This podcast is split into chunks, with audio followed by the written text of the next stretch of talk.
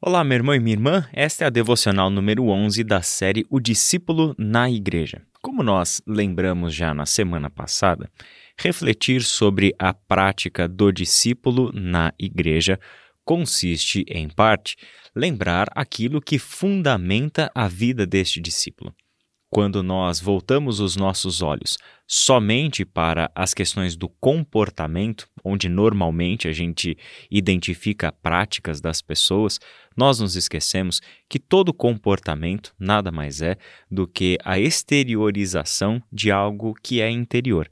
A nossa conduta depende em grande parte dos valores que estão interiorizados no nosso coração e na nossa mente.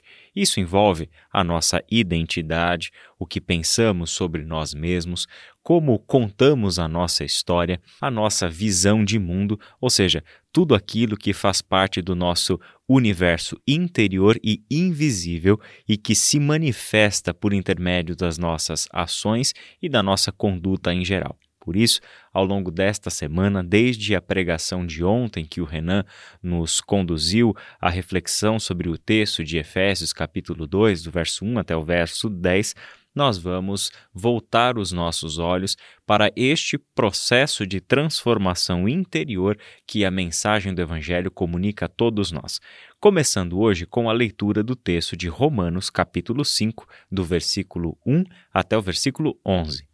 Tendo sido, pois, justificados pela fé, temos paz com Deus por nosso Senhor Jesus Cristo, por meio de quem obtivemos acesso pela fé a esta graça, na qual agora estamos firmes, e nos gloriamos na esperança da glória de Deus. Não só isso, mas também nos gloriamos nas tribulações, porque sabemos que a tribulação produz perseverança, a perseverança, um caráter aprovado, e o caráter aprovado, esperança. E a esperança não nos decepciona, porque Deus derramou seu amor em nossos corações por meio do Espírito Santo que ele nos concedeu. De fato, no devido tempo, quando ainda éramos fracos, Cristo morreu pelos ímpios. Dificilmente haverá alguém que morra por um justo, embora pelo homem bom talvez alguém tenha coragem de morrer. Mas Deus demonstra seu amor por nós. Cristo morreu em nosso favor quando ainda éramos pecadores como agora fomos justificados por seu sangue, muito mais ainda, por meio dele, seremos salvos da ira de Deus. Se quando éramos inimigos de Deus fomos reconciliados com ele mediante a morte de seu filho, quanto mais agora, tendo sido reconciliados, seremos salvos por sua vida. Não apenas isso, mas também nos gloriamos em Deus, por meio de nosso Senhor Jesus Cristo, mediante quem recebemos agora a reconciliação. Essas palavras de Paulo respondem muito bem à pergunta que dá o título da nossa devocional: O que realmente aconteceu na cruz? Todos nós sabemos que a cruz e a crucificação era um instrumento e o processo por meio dos quais o Império Romano executava a pena de morte destinada somente a desertores, a revoltosos, a pessoas que traziam aquele risco de incitar uma rebelião contra o Império Romano. A cruz era o destino destas pessoas que o Império considerava como criminosos de alto risco. Por esta razão, a cruz do Calvário traz este elemento humano e próprio da sociedade romana que era comum naquele tempo. Ou seja, não apenas Jesus, mas milhares de outras pessoas foram crucificadas em cruzes ao longo da história do Império Romano. A cruz de Cristo, porém, tem um elemento para além dessa dimensão de punição do Império Romano, de pena capital do Império Romano. Ela tem uma dimensão teológica. A cruz consiste para nós cristãos no ato sacrificial de Jesus Cristo em obediência ao seu Pai para que nós, pecadores, fôssemos perdoados e reconciliados com Deus. A cruz nos transmite uma mensagem que é a síntese de tudo aquilo que nós encontramos na Bíblia sobre o caráter de Deus.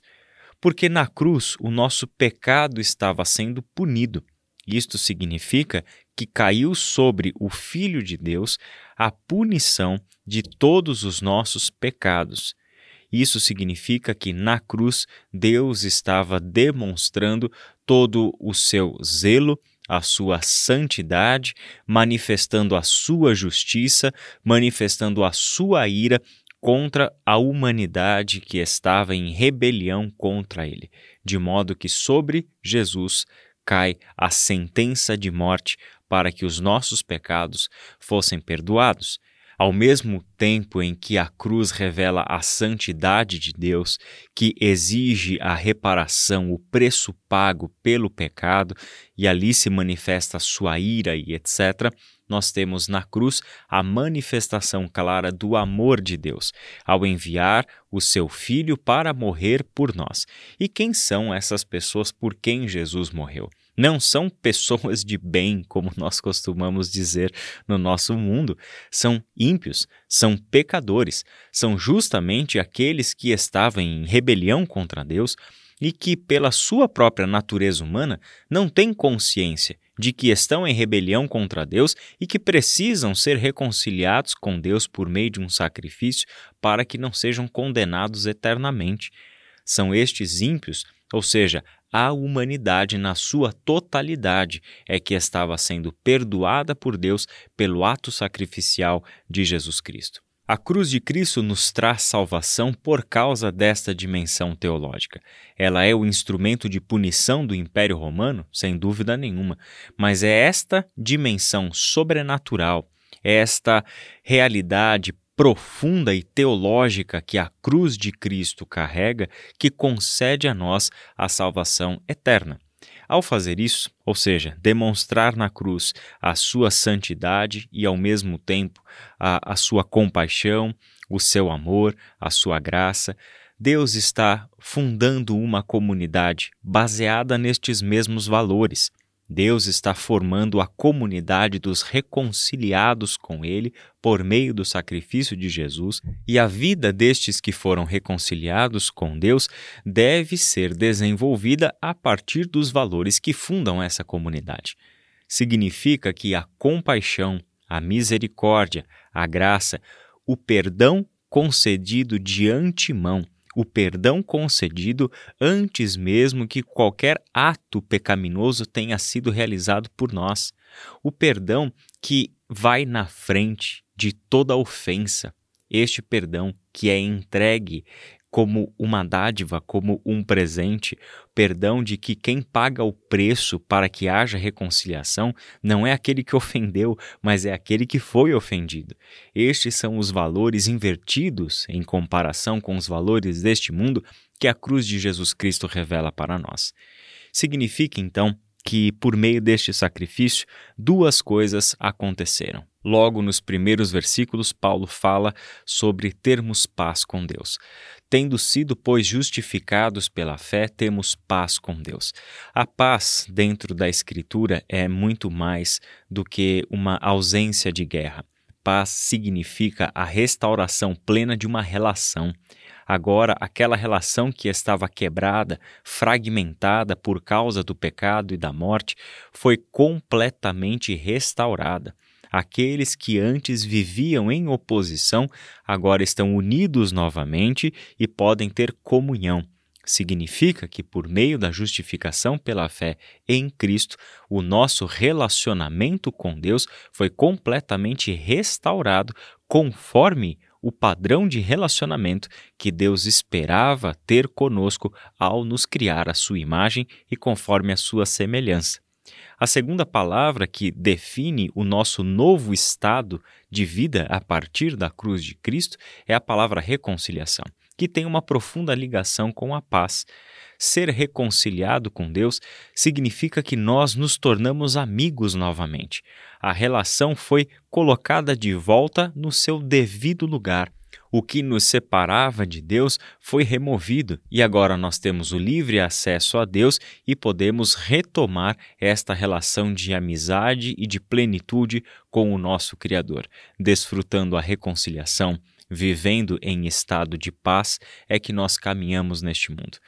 Ora, isso tem implicações diretas para a nossa conduta. se toda a nossa vida e a nossa fé, se o fundamento da nossa nova existência em Cristo e se o horizonte da nossa esperança estão todos eles baseados no amor de Deus revelado na cruz, na paz e na reconciliação, qual deve ser a nossa conduta? A nossa conduta deve sempre promover a mesma paz, a mesma reconciliação, deve ser pautada por este amor sacrificial que prefere perder tudo para que o outro seja salvo. Que coisa linda pensar vidas, relacionamentos, condutas pautadas por estes valores. Em tempos onde relações são tão facilmente quebradas e o discurso de ódio e de separação toma conta com tanta facilidade dos nossos relacionamentos familiares e sociais, nós precisamos lembrar dos valores que fundam a nossa fé, que dão razão para nossa existência e que desenham as linhas da nossa esperança futura. Vamos orar?